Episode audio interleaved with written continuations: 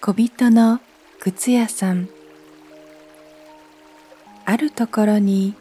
靴屋さんがありました。自分が悪いことをしたわけでもないのにとにかくお金がなくて一足の靴を作るだけの皮しかもう残っていません。ある夜明くる朝に仕立てようと皮を断ち切っておきました。心根の良い人でしたからひそやかにベッドで横になりながらお祈りを唱えつつ眠りに落ちます。朝になってお祈りした後でさて仕事に取り掛かろうとすると気づけば一足の靴は塔に仕上がり出来上がっていて机にちょこんと立てられているのです。びっくりたまげたその人は何とも言えずに間近に見てみようと靴を手に取りました。素晴らしい出来の靴で縫い目も間違いなくまるで匠の手になるもののよう。間もなくお客さんがやってきましたがもう大満足でしたので余計にお金を支払ってくれました。つまり今度は二足分の靴が作れるほどの皮が買えたわけです。そして夜になって明くる朝。気持ちも新たに仕立てようと皮を断ち切っておきました。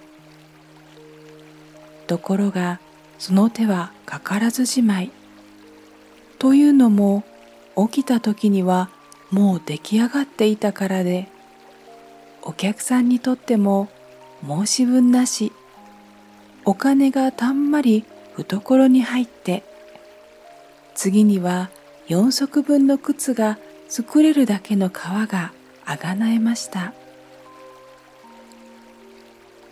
さらに明くる朝早くには仕上がった4足の靴。こんな調子がどんどん続いていきます。夜に断ち切っておけば朝には勝手に出来上がっていてたちまち暮らしも立つようになりとうとうお金持ちになりました。ある夜川も立ち終わった靴屋さんはベッドに入る前に奥さんに言いました。今夜試しに寝ずの番をしてどなたが手助けしてくれているのか確かめてみるのはどうかね。奥さんもうなずいて明かりもつけておくことにしました。部屋の隅に潜んで自分たちの前には服をかけておいてそこから覗き見るのです。すると夜が更けた頃目に飛び込んできたのは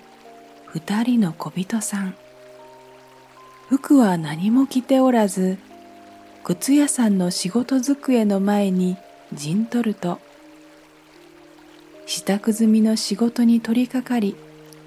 まずは縫ってチクチクトントン小さな指で巧みに素早く靴屋さんも目を離せず度肝を抜かれてしまいました。手を止めないままやがて出来上がると机の上にちょこんと立ててぴゃんと飛び降りて走り去っていきます。あくる朝奥さんが靴屋さんに言うにはあの小人さんたちが私たちをお金持ちにしたのですからお礼をしなくちゃなりませんよ。走り回っているのに何も身につけるものがありませんから寒そうで叶いません。